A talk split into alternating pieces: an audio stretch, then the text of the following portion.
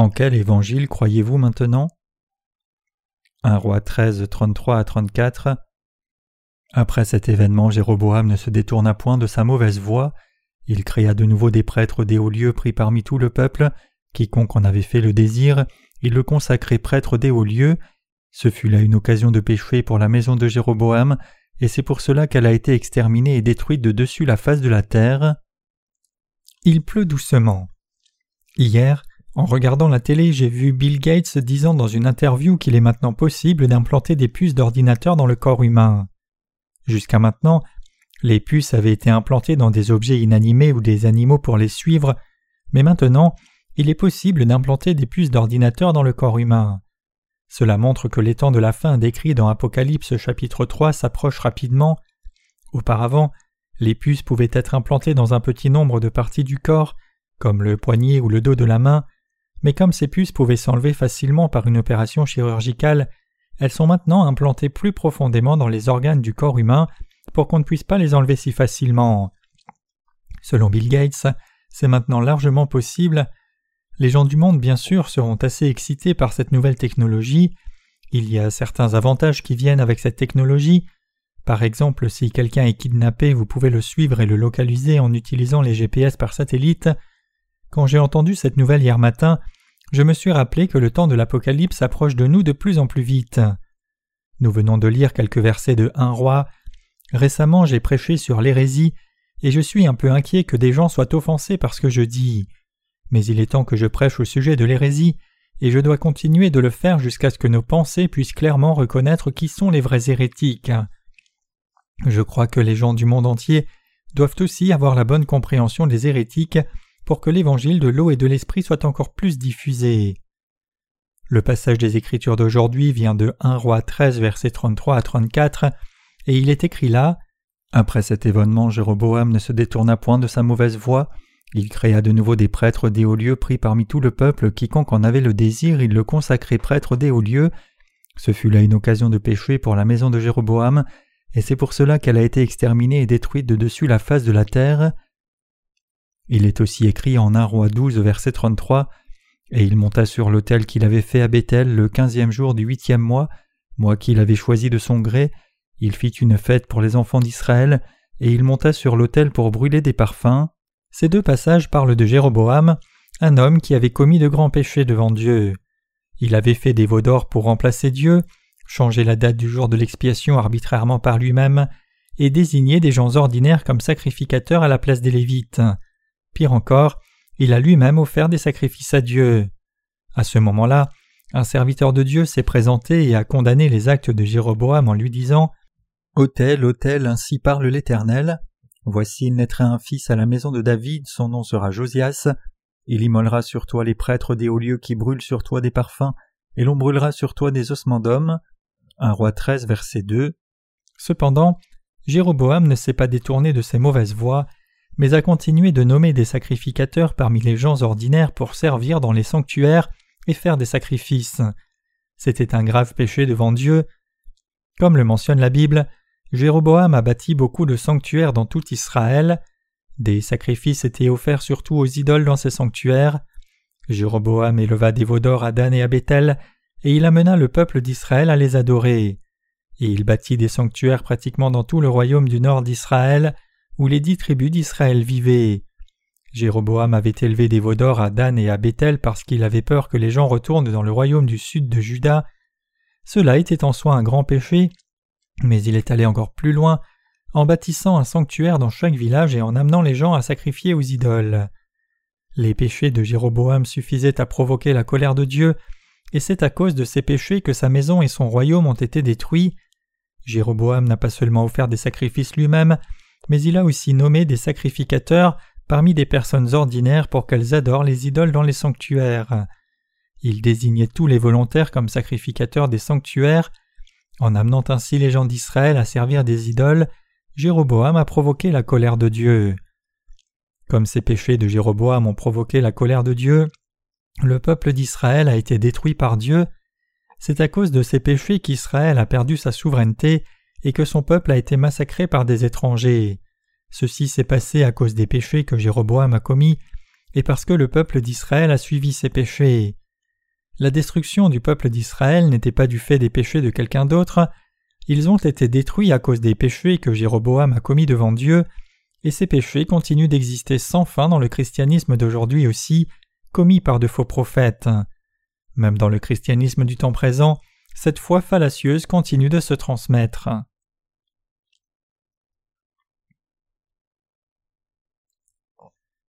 Il est mauvais que ceux qui sont maintenant ignorants de l'évangile de l'eau et de l'esprit deviennent des ouvriers de Dieu.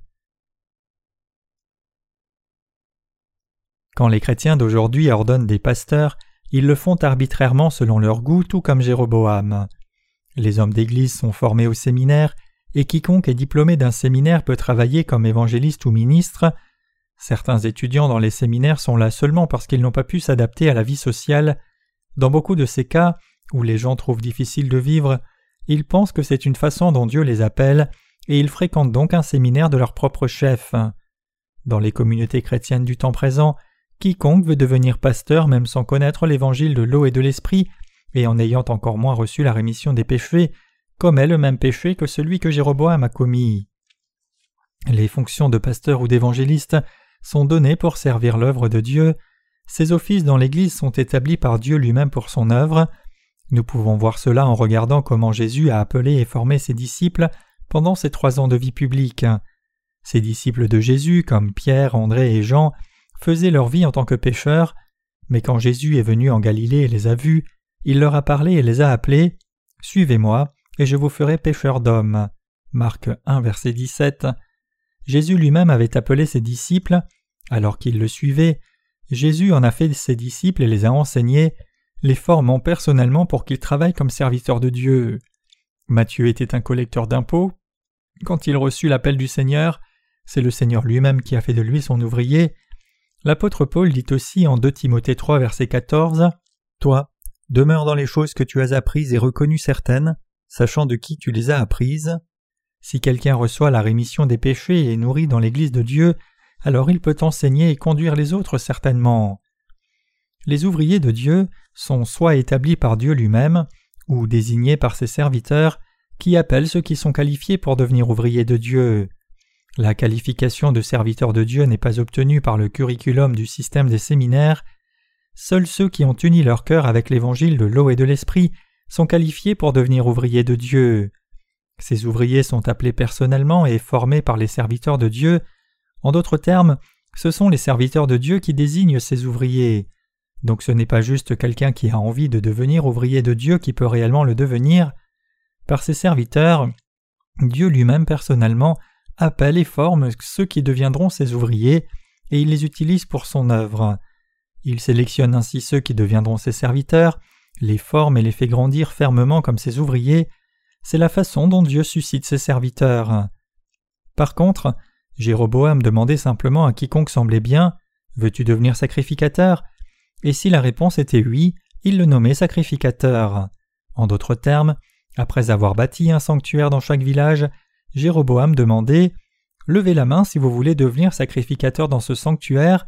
Certaines personnes devaient alors lever la main, et Jéroboam choisissait ensuite quelqu'un qui lui plaisait et lui disait Tu es le sacrificateur en fonction ici. C'est ainsi qu'il nommait des sacrificateurs. Les sacrificateurs qui étaient désignés ainsi s'inclinaient devant les idoles, brûlaient de l'encens, faisaient des fêtes et pratiquaient le mal en disant Cette idole est le Dieu qui vous a conduit. Ce que Jéroboam a fait était donc un grand péché devant Dieu. Aujourd'hui, une personne qualifiée pour devenir serviteur de Dieu doit être avant tout quelqu'un qui a été purifié de tous ses péchés en croyant dans l'évangile de l'eau et de l'esprit, et deuxièmement, ce doit être quelqu'un dont le cœur est uni à l'œuvre de Dieu. Ceux dont la foi dans l'évangile de l'eau et de l'esprit est solide comme le roc, qui sont convenables du point de vue de Dieu, et qui ont affermi leurs pensées devant le Seigneur, ce sont ces gens qui sont formés comme ouvriers de Dieu par les serviteurs de Dieu. Les ouvriers de Dieu sont formés comme Élie a formé Élisée dans l'Ancien Testament. Élie avait une école de mission dans l'Ancien Testament, tout comme nous avons maintenant notre école de mission. Il avait beaucoup de disciples, mais parmi ses disciples il y avait un homme nommé Élisée qui suivait Élie de particulièrement près. Élisée le suivait de si près qu'il l'appelait son Seigneur. Il avait l'habitude de puiser de l'eau pour que son enseignant puisse laver ses mains. Un jour Élisée a demandé à Élie qu'une double portion de ton esprit vienne sur moi. et il finit par prendre les vêtements d'Élie et recevoir le double de la puissance qu'Élie avait reçue. Il succéda donc à Élie comme serviteur de Dieu pour conduire le peuple d'Israël. Ainsi, Dieu lui-même établit ses serviteurs personnellement. Aujourd'hui, les serviteurs de Dieu qui croient dans l'évangile de l'eau et de l'esprit savent que Dieu lui-même prépare ses ouvriers à travers ses serviteurs. Seuls les croyants dans l'évangile de l'eau et de l'esprit sont qualifiés pour devenir serviteurs de Dieu. Ce sont les serviteurs de Dieu, que Dieu a approuvés d'abord, qui sélectionnent et désignent ceux qui sont adaptés pour devenir ouvriers parmi le peuple de Dieu. C'est ainsi que quelqu'un devient ouvrier de Dieu. Tout comme c'était le cas au temps de l'Ancien Testament, le même principe s'applique aussi au temps du Nouveau Testament. Qui l'apôtre Paul a-t-il établi comme serviteur de Dieu? L'apôtre Paul a formé beaucoup de gens comme ouvriers de Dieu, mais parmi eux il a établi Timothée, son fils spirituel, comme l'un des plus fidèles serviteurs de Dieu. À son tour, Timothée a aussi formé des disciples. Ainsi, les serviteurs de Dieu sont formés par les serviteurs de Dieu qui les précèdent. Bien sûr, ils doivent croire dans l'évangile de l'eau et de l'esprit. Par contre, pendant le règne du roi Jéroboam, n'importe qui parmi les gens communs pouvait devenir sacrificateur s'il était volontaire. La même chose se produit aussi aujourd'hui. Quand certaines personnes ont du mal dans les affaires, ils pensent en eux-mêmes Dieu me bloque-t-il? Devrais-je aller au séminaire? Dans beaucoup de cas, c'est ainsi que les gens se retrouvent au séminaire. Quand quelqu'un va au séminaire comme cela, il est diplômé après avoir obtenu suffisamment de points et il est ordonné pasteur dans sa dénomination. Il est alors reconnu inconditionnellement par les gens comme un serviteur de Dieu, mais il enseigne en réalité un demi-évangile, non l'évangile de l'eau et de l'esprit. C'est l'un des plus grands mots du christianisme d'aujourd'hui, et cela constitue un grave péché devant Dieu.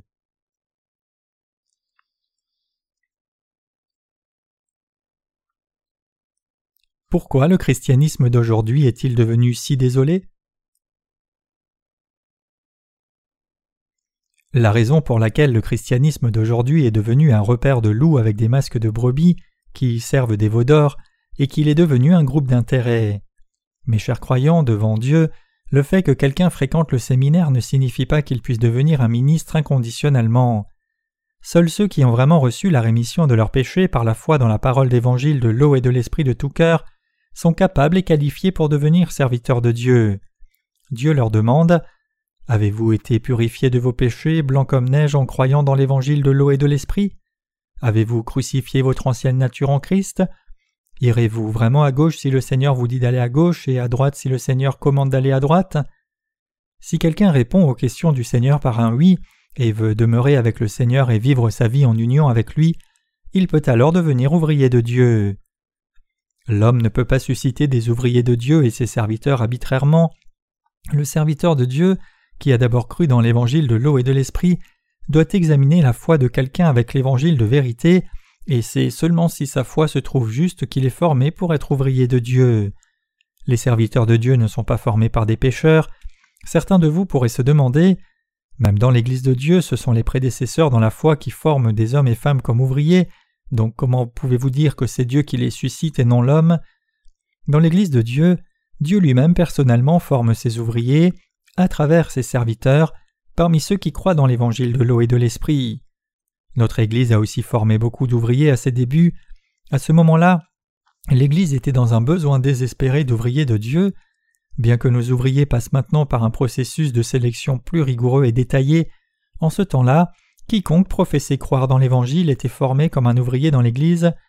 Tous les volontaires en Christ étaient acceptés à 100%, et moi-même comme leader de l'Église devais m'agenouiller et supplier en disant S'il te plaît, viens à l'école de la mission pour être formé, tu n'as pas besoin de faire les six mois de formation en entier, trois mois devraient suffire, nous serions si heureux si tu pouvais suivre le programme jusqu'à la fin même si tu ne l'aimes pas.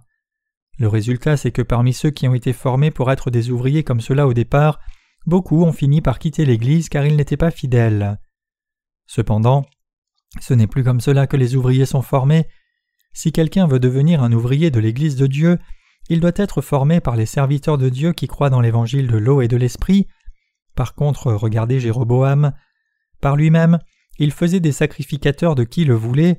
C'était un grave péché devant Dieu, et comme cela a aussi conduit le peuple d'Israël à commettre un péché abominable devant Dieu, ils ont tous été détruits à la fin. Nous ne devons jamais oublier ce fait. Même aujourd'hui, beaucoup de gens qui commettent le même péché de Jéroboam continuent de s'élever dans les communautés chrétiennes. De nos jours, si quelqu'un est diplômé d'un séminaire organisé par sa dénomination, il est ensuite ordonné serviteur de Dieu, même s'il ne croit pas en l'évangile de l'eau et de l'esprit. Bien que tous ceux qui ont une formation au séminaire ne deviennent pas réellement serviteurs de Dieu, une fois que quelqu'un est diplômé du séminaire de sa dénomination, il peut être ordonné s'il le souhaite, et une fois qu'il est ordonné, il est fait pasteur dans sa dénomination. Donc quand il se présente aux gens, il dit Je suis pasteur de telle et telle dénomination. Par contre, notre assemblée demande d'abord si un candidat au pastorat connaît réellement ou non l'évangile de l'eau et de l'esprit par lequel le Seigneur nous a sauvés du péché, et s'il a réellement ou non été purifié de ses péchés en croyant dans l'évangile de l'eau et de l'esprit de tout cœur. Tout candidat au pastorat doit être capable de répondre sincèrement par un oui. À la différence de nous, cependant, beaucoup de pasteurs dans les communautés chrétiennes d'aujourd'hui sont dans le ministère, même s'ils ont des péchés dans leur cœur. Les séminaires aujourd'hui enseignent-ils l'évangile de l'eau et de l'esprit? Amènent-ils leurs étudiants à recevoir la rémission de leurs péchés par la foi dans l'évangile de l'eau et de l'esprit? Y a-t-il un cours de séminaire qui enseigne cet évangile de l'eau et de l'esprit? Les professeurs de séminaire connaissent-ils ce véritable évangile? Enseignent-ils cet évangile de l'eau et de l'esprit à leurs étudiants? Désignent-ils leurs étudiants comme serviteurs de Dieu après leur avoir enseigné cet évangile et les avoir amenés à y croire? Non, ce n'est pas le cas. Dans les séminaires aujourd'hui, il n'y a pas de professeurs qui enseignent l'évangile de l'eau et de l'esprit, et donc les étudiants ne connaissent pas cet évangile non plus.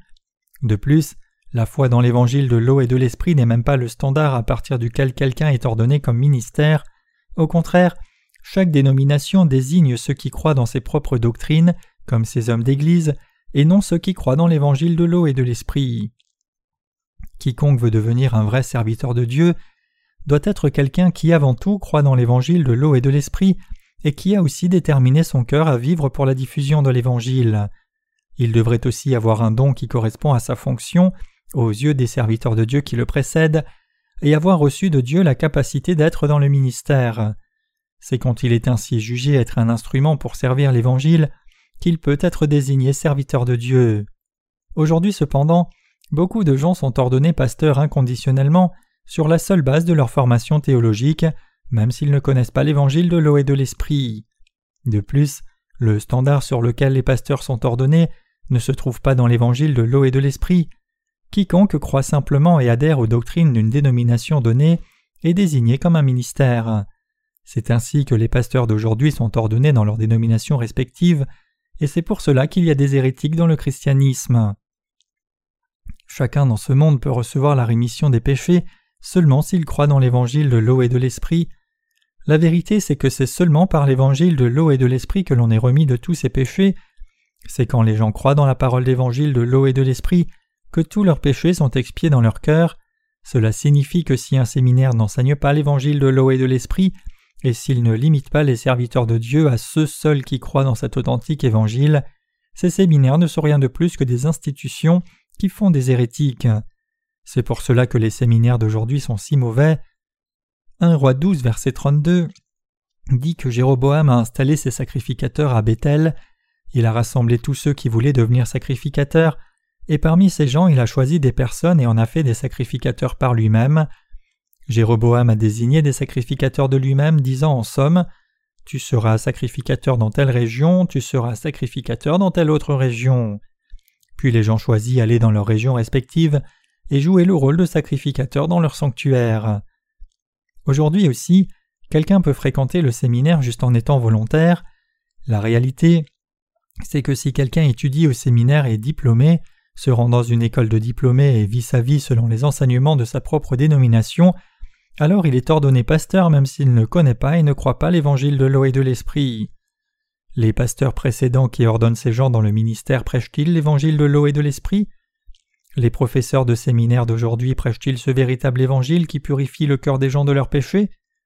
Loin de prêcher cet évangile, ils désignent inconditionnellement quiconque a une formation du séminaire, comme homme d'église ou pasteur, et donc leur dénomination devient à la fin un groupe d'hérétiques collectifs. C'est à cause de cela parce que les chrétiens aujourd'hui qui sont ignorants de l'évangile de l'eau et de l'esprit sont dans le ministère comme pasteurs après avoir été diplômés du séminaire, que des hérétiques sont produits.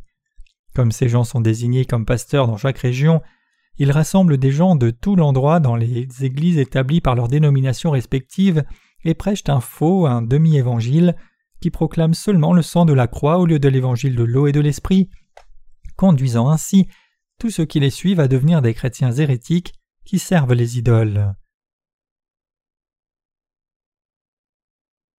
Pour ceux qui n'ont pas effacé leurs péchés par l'évangile de l'eau et de l'esprit, insistez seulement sur le don de guérison et le raccourci pour qu'ils deviennent des hérétiques. De nos jours, ceux qui servent dans les communautés chrétiennes essayent de recevoir le don de guérison parce qu'ils pensent que c'est le facteur crucial pour qu'ils prospèrent dans la chair et exercent le ministère avec succès. Tout ce qu'ils disent à leur assemblée, c'est ceci Je prie que vous prospériez à tous égards et soyez en bonne santé, que votre âme prospère ou non. Faisant des réunions de réveil et invitant les gens à expérimenter la guérison, ils amènent même des incroyants dans leur foule. Ils font des annonces et disent aux gens Le pasteur Intel fait une réunion de réveil à tel stade, à telle et telle date. Venez, si vous venez, vous serez guéri de vos maladies physiques. L'œuvre de guérison se fera si vous venez. Toutes sortes de gens malades sont guéris de leurs maladies quand ce pasteur prie, du cancer au boiteux. Beaucoup de gens qui sont venus ont vraiment été guéris à la dernière réunion de réveil. Les gens s'amassent alors à la réunion de réveil pour expérimenter la guérison et écouter la parole de Dieu. Quand le prédicateur dit Venez devant si vous voulez croire en Jésus, beaucoup s'avancent. Alors le prédicateur les fait prier pour recevoir Jésus comme leur sauveur. Il est si simple pour ce pasteur de les faire croire en Jésus. Le pasteur leur dira de répéter après lui en disant Jésus, je suis un pécheur. Il leur dira ensuite de répéter encore disant Seigneur, j'étais destiné à l'enfer à cause de mes péchés, et les gens répéteront ces paroles. Le prédicateur continue en disant Mais tu es mort pour moi à la croix et je te remercie pour cela. Tu as versé ton sang pour moi, effacé mes péchés et m'as sauvé de mes péchés. Donc je crois en toi maintenant. Aujourd'hui je te reçois comme mon sauveur, j'ai prié au nom de Jésus. Quand quelqu'un fait alors la même prière, il est approuvé comme quelqu'un qui a reçu Jésus. Les pasteurs affiliés à l'Église pentecôtiste prêchent souvent comme cela. Dieu dit Je prie que tu prospères à tous égards et sois en bonne santé comme prospère l'état de ton âme. Dieu a aussi dit Il a été frappé pour nos fautes, brisé pour nos iniquités. Le châtiment qui nous donne la paix est tombé sur lui et par ses meurtrissures nous sommes guéris. Le Seigneur a pris toutes nos maladies et nos iniquités. Mes chers croyants, notre Seigneur a guéri toutes nos maladies. Maintenant, je vous demande de poser vos mains à l'endroit où vous avez mal. Alors tous ceux qui sont malades posent leurs mains là où ils ont mal, de la tête à la main, le cœur, la jambe, la poitrine et ainsi de suite. Puis le pasteur prie audacieusement. J'ordonne au nom du Seigneur Jésus-Christ, partez toutes les maladies, soyez guéris de toutes vos maladies. J'ai prié au nom du Seigneur Jésus-Christ. Amen. Quand le pasteur finit cette prière, l'assemblée est débordante d'émotion et dit Amen à sa prière. Il dit alors Ceux qui ont été guéris maintenant, venez devant et témoignez et quelqu'un se lève pour dire Je ne pouvais pas lever ma main auparavant, mais quand j'ai posé mon autre main dessus en priant, elle a été guérie et je peux maintenant la lever. Amen. Alléluia. D'autres disent J'avais des brûlures d'estomac, mais maintenant que j'ai prié, les brûlures d'estomac sont parties. Je ne pouvais pas marcher avant, mais maintenant je peux me lever et même courir. Je ne voyais pas bien, mais maintenant que le pasteur a prié pour moi, je vois. Le Seigneur a vraiment guéri ma maladie. Beaucoup de gens dans la réunion de réveil témoignent tour à tour comme cela. Beaucoup de gens, chrétiens et non chrétiens aussi, voient cela et sont trompés par cela, et ils croient en Jésus grossièrement en pensant Oh, je serai guéri si je crois en Jésus, je deviendrai riche et j'irai aussi au ciel si je crois en Jésus. Cependant, quand ces gens retournent chez eux, les brûlures d'estomac reviennent et leur vue est à nouveau perdue, ils ne sont rien de plus que les victimes d'une fraude spirituelle. Aujourd'hui, les hérétiques qui suivent la voie de Jéroboam attirent les gens et prient pour eux sous une bannière annonçant le don de guérison dans leur réunion de réveil. Beaucoup de gens malades sont désespérés. Quel que soit leur cas, ils veulent tous être guéris. Quand ni les médicaments ni la chirurgie ne peuvent les guérir, quand leur plus grand désir est d'être guéris de leur maladie, on leur dit qu'ils recevront la guérison s'ils croient en Jésus, et c'est pour cela qu'ils s'amassent à ces réunions de réveil. Et puisque le pasteur ayant apparemment un don pris pour eux, il est possible qu'ils se sentent temporairement mieux ou guéris, en fonction de la condition de leur mental. Cependant, une fois qu'ils sont rentrés chez eux, ils vont très souvent rechuter et leur maladie grandit, voire même les tue à la fin. Mes chers croyants, vous devez vous rappeler que, trompés par les charismatiques, Beaucoup de gens périssent maintenant corps et esprit. Parmi les hérétiques dans les communautés chrétiennes d'aujourd'hui qui ne connaissent pas l'évangile de l'eau et de l'esprit, ces soi-disant ministères qui trompent les gens avec le don de guérison, invoquant tout de même le nom de Jésus. Quand ces faux prophètes se tiendront dans la présence du Seigneur, ils lui diront tous Seigneur, Seigneur, n'avons-nous pas prophétisé en ton nom, chassé les démons en ton nom et fait beaucoup de miracles en ton nom? Mais le Seigneur leur dira Je ne vous connais pas, retirez-vous de moi, vous qui commettez l'iniquité. Matthieu 7, versets 22 à 23. C'est ce que le Seigneur dira à ces escrocs. Bien que vous n'ayez jamais cru dans l'évangile de l'eau et de l'esprit, n'ayez été purifié de vos péchés, vous avez utilisé mon nom pour faire des réunions de réveil dans le but de ramasser de l'argent, et vous étiez même respecté par les gens comme des pasteurs. En vivant sur la terre, vous avez vécu confortablement dans la chair, mais maintenant c'est le moment du jugement, vous serez jetés en enfer, et tous ceux qui vous ont écouté seront aussi jetés en enfer. Mes chers croyants, combien de gens aujourd'hui sont trompés par les charismatiques? C'est ce que nous dit le passage des Écritures d'aujourd'hui.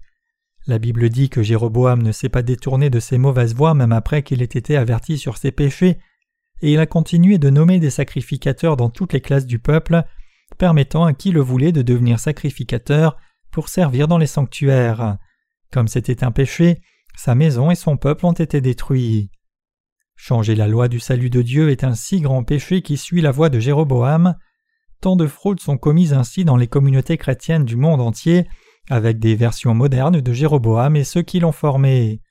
Même aujourd'hui, le ministère de la tromperie se répand. Une caractéristique particulière de ces trompeurs est qu'ils prêchent seulement le sang de la croix et non l'évangile de l'eau et de l'esprit. Ayant fait leur propre modèle du salut clamant que l'on est purifié des péchés par le sang de la croix seule, ils prêchent cette fausse doctrine à ceux qui les suivent, puisqu'ils ne connaissent rien d'autre que le sang de la croix, ils se trompent même eux-mêmes en croyant qu'ils ont été purifiés de leurs péchés alors qu'il y a du péché dans leur cœur. Ils finissent donc par s'hypnotiser eux-mêmes en pensant Je fais partie du peuple choisi, purifié du péché, je fais partie du peuple de Dieu. Tous ceux qui sont trompés par les faux prophètes tomberont dans ce genre d'hypnotise. Ces gens sont des pseudo-saints résidant dans les communautés chrétiennes. Ils sont de faux chrétiens qui ne sont pas du peuple de Dieu mais ils prétendent l'être. C'est une fraude pour quelqu'un qui n'est pas un serviteur de Dieu de croire et agir comme s'il l'était. Quiconque ressemble à un serviteur de Dieu mais en fait différent n'est autre qu'un faux serviteur. Ceux qui ressemblent à de vrais saints mais sont différents des saints authentiques sont des pseudo-saints et des hérétiques résidant dans les communautés chrétiennes. Ces chrétiens et ministres ne sont pas seulement une poignée sur la terre, et ces dénominations ne sont pas en petit nombre ni très éparpillées. Il y a tant d'hérésies collectives dans le christianisme. Parmi les communautés chrétiennes de par le monde, beaucoup sont collectivement devenus hérétiques. J'ai aussi été dans le ministère avant de naître de nouveau. J'étais jeune en ce temps-là. En dépit de cela, j'étais traité avec tant de respect même par les plus anciens, car ils pensaient qu'ils seraient bénis s'ils traitaient bien le serviteur de Dieu. Mais avant de naître de nouveau d'eau d'esprit, mon cœur avait encore des péchés. Quand je donnais un sermon, ma conscience était si troublée après que je ne pouvais même pas regarder dans les yeux mon assemblée. Donc je priais Dieu Seigneur, je leur ai prêché même si j'ai du péché dans mon cœur et je ne suis pas sans honte, même si les paroles que j'ai prêchées sont justes, je ne suis pas droit devant toi. À ce moment-là, j'avais honte de moi à cause de mes péchés et j'étais un pécheur. Le Seigneur m'a alors parlé par un passage des psaumes. Si l'Éternel ne bâtit la maison, celui qui bâtit le fait en vain. Si l'Éternel ne veille sur la ville, les sentinelles veillent en vain. Psaume 127, verset 1. Dieu me disait Est-ce moi qui t'ai établi évangéliste? Est-ce moi qui t'ai ordonné pasteur? N'es-tu pas devenu un ministère par toi-même? N'essayes-tu pas de devenir un évangéliste puis un pasteur par toi-même? T'ai-je suscité?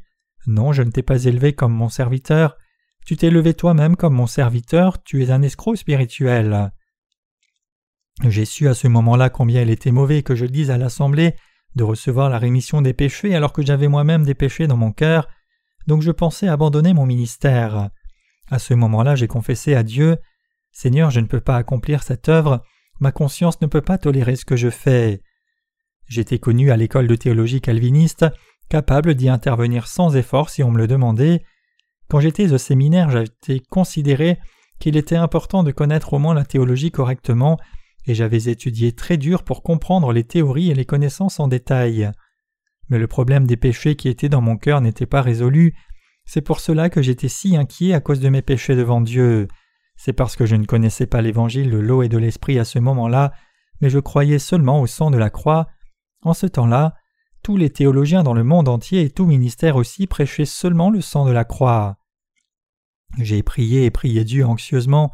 Finalement, Dieu m'a rendu capable de réaliser la vérité de l'évangile de l'eau et de l'esprit. Je pensais que si le souverain sacrificateur de l'Ancien Testament avait transféré les péchés des Israélites en posant ses mains sur l'animal à sacrifier, alors il devait y avoir quelque chose de similaire à cela dans le Nouveau Testament. C'est parce que la parole de l'Ancien Testament a clairement une correspondance dans le Nouveau Testament. Donc j'ai cherché dans la parole de Dieu en pensant si les péchés des Israélites ont été transférés par l'imposition des mains dans l'Ancien Testament, il doit aussi être écrit dans le Nouveau Testament comment les péchés de l'humanité ont été transférés par l'imposition des mains. À chaque fois que je lisais Matthieu 3 versets 13 à 17, je me suis toujours demandé pourquoi Jésus avait été baptisé par Jean-Baptiste, et j'étais troublé par le manque de compréhension, mais un jour la lumière de la vérité est venue dans mon cœur, et par la grâce de Dieu j'ai réalisé la vérité une fois pour toutes. Il est dit Laisse faire maintenant car il convient que nous accomplissions ainsi ce qui est juste. Matthieu 3 verset 15. À ce moment-là, j'ai réalisé qui était Jean-Baptiste. Jean-Baptiste n'était pas juste un prophète, mais il était le serviteur de Dieu qui allait transférer les péchés de l'humanité sur Jésus-Christ une fois pour toutes. J'ai alors cherché dans la Bible pour en savoir plus au sujet de Jean-Baptiste. Puisque Jésus l'a appelé Élie, j'ai regardé au récit sur Élie de un roi à Malachie dans l'Ancien Testament. J'ai aussi tourné mon attention vers la naissance de Jean-Baptiste, et j'ai trouvé qu'il avait été élevé comme représentant de l'humanité. Jésus lui-même rendit témoignage de Jean-Baptiste en disant Parmi tous les fils de femmes, il n'en est point paru de plus grand que Jean-Baptiste, mais le plus petit dans le royaume des cieux est plus grand que lui.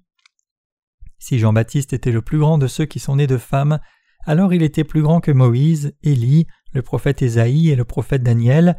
Il était le représentant de toute l'humanité. Il était le souverain sacrificateur spirituel qui allait transférer tous nos péchés sur Jésus-Christ. Il était le dernier prophète de l'Ancien Testament. J'ai réalisé que les péchés du monde devaient s'arrêter lorsque Jean-Baptiste baptisait Jésus. J'ai saisi que lorsque Jean-Baptiste a baptisé Jésus, tous mes péchés et tous les péchés du monde entier ont été transférés sur Jésus, et que Jésus a accompli toute la justice de Dieu en acceptant chaque péché de tout le monde. À ce moment-là, mon esprit a atteint une compréhension réalisant Oh, donc c'est l'évangile de l'eau et de l'esprit, c'est pour cela que Jésus parlait de tout ce qui est juste dans Matthieu 3, verset 15. Que signifie tout ce qui est juste? Cela signifie tout ce qui est juste. Cela signifie qu'en étant ainsi baptisé comme la forme d'une imposition des mains, Jésus a tout accompli de façon parfaitement juste. Le mot ainsi ici en grec signifie de cette façon, le plus approprié, où il n'y a pas d'autre moyen que cela. En d'autres termes, en recevant le baptême de Jean-Baptiste, Jésus a accompli toute l'œuvre de justice droitement et justement. Laisse faire maintenant, car il convient que nous accomplissions ainsi tout ce qui est juste.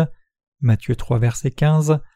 En recevant le baptême de Jean-Baptiste, Jésus a accompli toute la justice de Dieu, tout comme le souverain sacrificateur dans l'Ancien Testament transférait les péchés de son peuple une fois pour toutes, en posant ses mains sur la tête de l'agneau à sacrifier, Jean-Baptiste a transféré tous les péchés de ce monde une fois sur toutes pour Jésus, en posant ses mains sur sa tête et en le baptisant.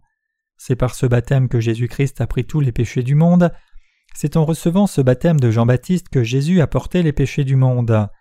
J'ai réalisé cette vérité grâce à Dieu, et il m'a enseigné l'évangile de l'eau et de l'esprit. Pour en savoir plus sur l'évangile de l'eau et de l'esprit, j'ai cherché dans les deux testaments et j'ai lu chaque version de la Bible que je pouvais lire, y inclut le texte original. Notre connaissance de cette parole doit être juste bibliquement, et donc nous devons lire et interpréter le texte original de la Bible exactement comme il est.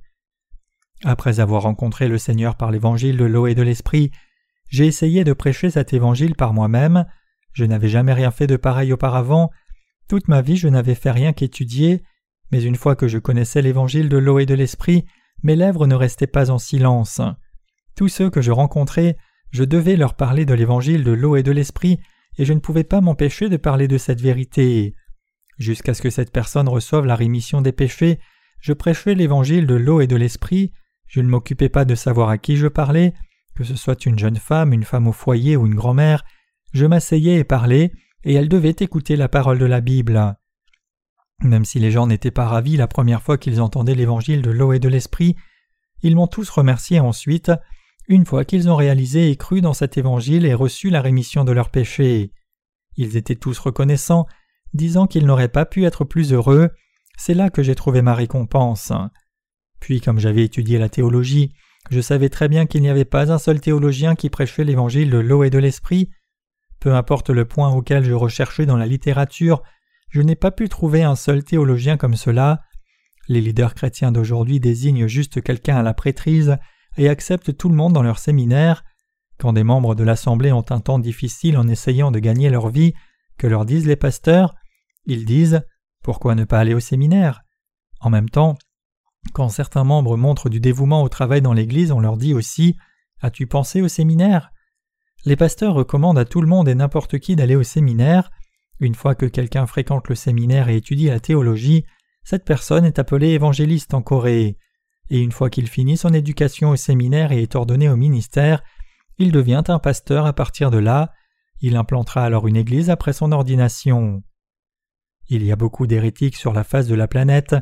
C'est parce que les théologiens et les pasteurs désignent n'importe qui comme prêtre qu'ils constituent des hérétiques.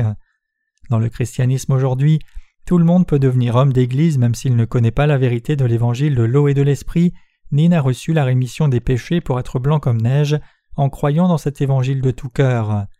Par conséquent, sous ces leaders non rachetés, aveugles, les chrétiens entendent et apprennent seulement la doctrine du sang de la croix, le résultat de la foi dans cette doctrine chrétienne qui dit tous vos péchés ont été effacés par le sang de la croix, et qu'ils sont certains que pour ce qui concerne les questions doctrinales ils sont sans péché, même si des péchés restent intacts dans leur cœur. Quiconque est enseigné par ces ministères est un hérétique, c'est pour cela que tant de chrétiens sont devenus des hérétiques. Ces gens n'ont rien à faire avec Jésus, c'est la différence entre les églises mondaines et l'Église de Dieu. Quand les chrétiens mondains trouvent un problème sérieux dans leur cœur et doivent demander à Dieu son aide, leurs lèvres ne peuvent pas s'ouvrir et dire clairement Dieu aide-moi s'il te plaît, car il y a du péché dans leur cœur. Donc quand les hérétiques prient, la première prière qu'ils font est une prière de repentance. Même s'ils prient pour demander l'aide de Dieu, ils doivent habituellement d'abord faire des prières de repentance. Alors que certains font une longue prière de repentance, d'autres en font une courte, et ce doit être à peu près la seule différence. À chaque fois qu'ils s'approchent de Dieu, ils s'assurent tout d'abord de faire des prières de repentance.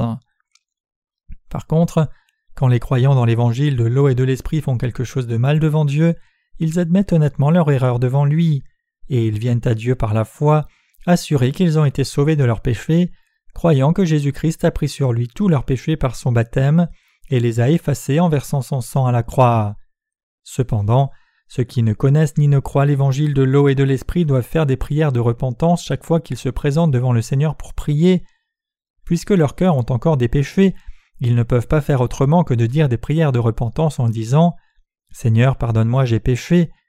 Dès qu'ils essayent de s'approcher de Dieu et de le prier, ils essaient d'être purifiés de leurs péchés en faisant d'abord leur propre prière de repentance. À leur différence, ceux qui croient dans l'évangile de l'eau et de l'esprit méditent cet évangile moment après moment. La pensée des justes médite sur l'évangile à longueur de temps, se rappelant de ceci Je n'ai pas de péché, par l'évangile de l'eau et de l'esprit, le Seigneur a effacé tous mes péchés sales et m'a rendu blanc comme neige. Par son baptême, il a pris tous ses péchés sales et affreux, les a effacés en versant son sang et en ressuscitant d'entre les morts, et m'a ainsi rendu blanc comme neige. Donc nous, les croyants dans l'évangile de l'eau et de l'esprit, pouvons venir devant Dieu avec assurance et le prier. Même si nous pouvons être insuffisants dans nos actes et commettre le péché, nous pouvons encore prier Dieu avec assurance. Père, Aide-moi s'il te plaît. C'est parce que Dieu a dit Le juste vivra par la foi. Romains 1, verset 17. C'est pour cela que ceux qui croient dans l'évangile de l'eau et de l'esprit sont les enfants de Dieu, son peuple et ses ouvriers, et ils sont toujours aidés par Dieu. Du point de vue de Dieu, ce sont ces croyants dans l'évangile de l'eau et de l'esprit qui sont orthodoxes. Par contre, ceux qui ne connaissent pas et ne croient pas dans l'évangile de l'eau et de l'esprit sont tous des hérétiques. Ceux qui prêchent seulement le sang de la croix et croient que l'on est sauvé juste en croyant en Jésus n'importe comment, même si l'on a du péché dans son cœur, sont aussi des hérétiques. Ces gens commettent exactement le péché de Jéroboam décrit dans le passage des Écritures d'aujourd'hui, et tous ces gens sont condamnés à faire face au jugement de Dieu. Ils seront exterminés de la face de la terre tout comme il est écrit et par cela il y eut du péché sur la maison de Jéroboam, pour l'exterminer, pour la détruire de dessus la face de la terre. À la fin, ils ne seront pas en mesure d'entrer au ciel, et ils sont maudits sur la terre aussi. Il y a beaucoup trop de gens qui sont maudits dans ce monde même s'ils croient en Jésus. Même parmi ceux qui professent croire dans l'évangile de l'eau et de l'esprit, il y en a beaucoup qui sont venus dans l'Église sans complètement réaliser cette vérité au départ et qui vivent leur vie de foi en fonction. Ces gens doivent examiner leur cœur fidèlement une fois encore, en se demandant en eux-mêmes Est-ce que je crois vraiment dans l'évangile de l'eau et de l'esprit?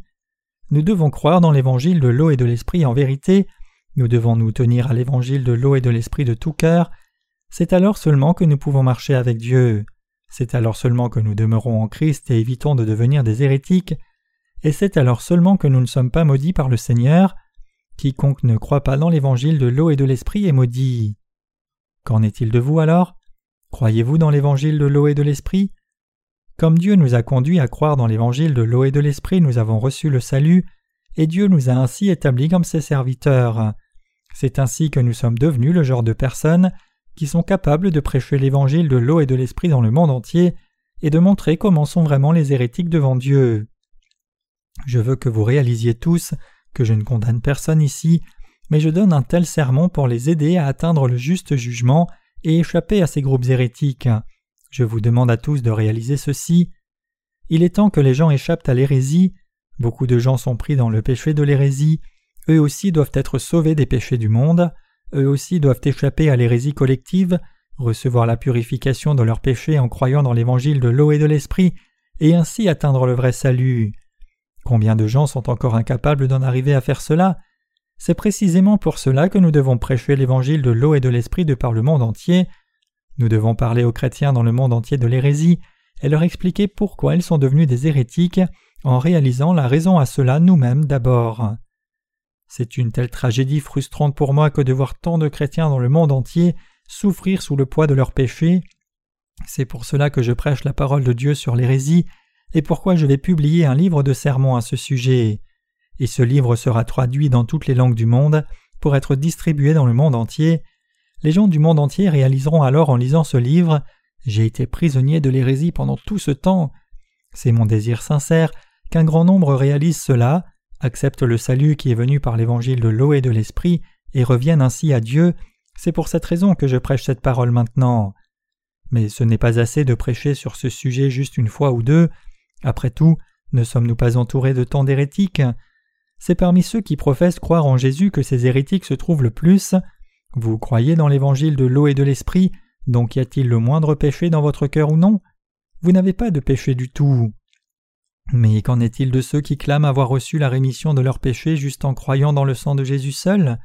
Leurs cœurs sont-ils pleins de péchés ou sont-ils sans péché Bien sûr que leurs péchés sont restés intacts. Ils confessent eux-mêmes que leurs péchés sont encore là, et ils restent effectivement pécheurs. Tout ce qu'ils font maintenant, c'est mener une vie religieuse prise dans l'hérésie devant Dieu. Ils ne sont rien d'autre que des hérétiques, étant tombés dans l'hérésie collective. Vous devez être capable de discerner ceux qui sont pris dans l'hérésie collective de ceux qui sont vraiment nés de nouveau et croient dans l'évangile de l'eau et de l'esprit. Vous devez être capable de distinguer l'authentique évangile des pseudo-évangiles. Ceux qui prêchent seulement le sang de la croix sont des pseudo-chrétiens. Même s'il peut sembler correct de croire et prêcher seulement le sang de la croix, c'est une foi fausse et fallacieuse. C'est absolument crucial pour nous d'être capables de trier les pseudo-croyants et de ne pas être trompés par eux. Même parmi les reporters des journaux, il y a d'authentiques reporters et de faux reporters. Les faux reporters extorquent de l'argent des gens sans scrupule en menaçant de publier leurs méfaits. L'on peut demander l'identification de ces faux journalistes. Ces reporters peuvent alors montrer en un flash leur carte d'identité puis l'enlever. On pourrait alors dire Montrez-moi encore votre carte d'identité, laissez-moi prendre note, permettez-moi d'appeler votre journal pour confirmer votre identité. Ils se retireraient alors et partiraient en courant. Dans le domaine spirituel aussi, il y a tant de faux prophètes qui prétendent être serviteurs de Dieu. Tout pasteur qui semble authentique mais en réalité est faux est un pseudo-pasteur. En fait, ce n'est vraiment pas une exagération de dire que presque tous les pasteurs sont des pseudo-pasteurs. Parmi les chrétiens d'aujourd'hui qui professent croire en Jésus, seuls ceux qui croient dans l'évangile de l'eau et de l'esprit sont de vrais chrétiens. Par contre, ceux qui croient seulement dans le sang de la croix et dont le cœur reste pécheur sont de faux chrétiens, même s'ils peuvent paraître authentiques. Une telle personne dont la foi semble authentique mais est fausse en réalité n'est autre qu'un pseudo-chrétien. Donc tous ceux qui restent pécheurs même après avoir cru en Jésus sont de faux chrétiens et des hérétiques. D'une certaine façon, on peut avoir l'impression qu'ils ont l'air authentiques. Puisque beaucoup plus de gens croient collectivement comme ils le font, cela semble qu'ils sont plus authentiques. Néanmoins, les vrais chrétiens sont seulement ceux qui croient dans l'évangile de l'eau et de l'esprit, ce sont ces croyants dans l'évangile de l'eau et de l'esprit qui sont les authentiques gens de foi. À chaque fois que quelqu'un m'enseigne quelque chose, je m'assure toujours de confirmer sa véracité. Je ne suis pas le genre d'homme qui est facilement trompé par quelques paroles de théologiens. Avant tout, je vérifie le sens exact de la parole en regardant au texte original de la Bible en hébreu et en grec. Je regarde à la source fondamentale en d'autres termes. La première chose que je recherche lorsque je suis face à un enseignement, c'est si c'est juste ou non bibliquement. Je ne rejette pas l'enseignement de quelqu'un aveuglément, plutôt j'examine d'abord si c'est bibliquement fondé ou non, et si c'est soutenu ou non par les Écritures, et quand l'enseignement se trouve bibliquement juste, alors j'accepte cet enseignement.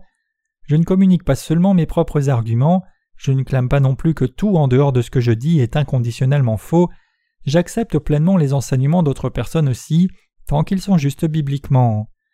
Le problème cependant, c'est que tout évangile prêché par les hérétiques chrétiens d'aujourd'hui est faux, et c'est pour cela que je ne peux pas accepter cela dans mon cœur. Il n'y a rien de mal maintenant à appeler les faux chrétiens ce qu'ils sont vraiment, de faux croyants. Ceux qui croient dans le sang de la croix seule clament être d'authentiques chrétiens, mais quand je leur demande Alors dites-moi comment vos péchés ont disparu, ils disent J'ai effacé mes péchés dans le sang de la croix. Est-ce que c'est tout? Oui, c'est tout.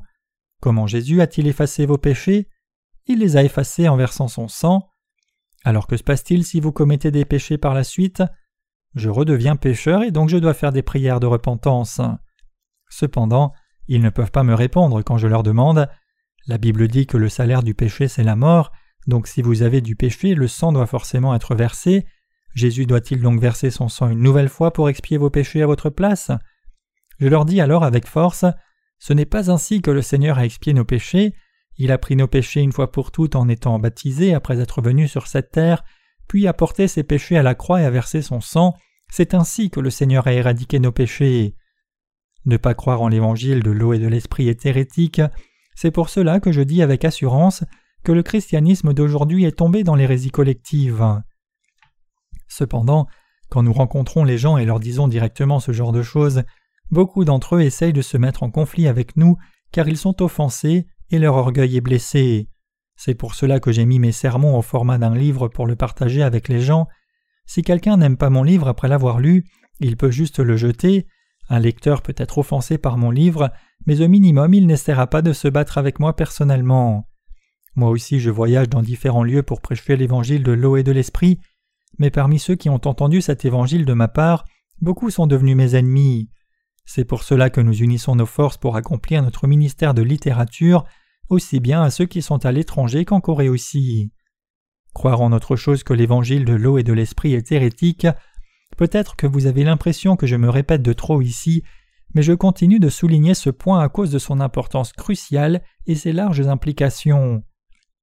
Tous ceux qui croient seulement dans le sang de la croix sont hérétiques. Qui sont les hérétiques? Ce sont ceux qui croient et prêchent seulement le sang de la croix. Devant Dieu, ce sont ceux qui croient dans l'évangile de l'eau et de l'esprit et prêchent cet évangile qui sont orthodoxes. Nous devons sauver les âmes du christianisme hérétique, nous devons dévouer nos vies à cet effort. En ces temps de la fin, nous devons montrer clairement à tout le monde comment voir ce qui est réellement un hérétique et qui est un croyant orthodoxe, et ainsi conduire tous les chrétiens à revenir à l'évangile de l'eau et de l'esprit. Nous avons prêché l'évangile de l'eau et de l'esprit à un certain point maintenant, ainsi à partir de maintenant, nous devons montrer et exposer en détail les erreurs que les chrétiens d'aujourd'hui font dans leur vie et les faussetés de leur doctrine en les comparant à la vérité réelle. Nous devons les enseigner sur ce sujet sans cesse quand nous continuons de prêcher l'évangile de l'eau et de l'esprit. C'est alors qu'ils peuvent atteindre le salut. Dieu nous a confié son œuvre à vous et à moi. Je donne toute ma reconnaissance à notre Dieu, je lui rends vraiment grâce.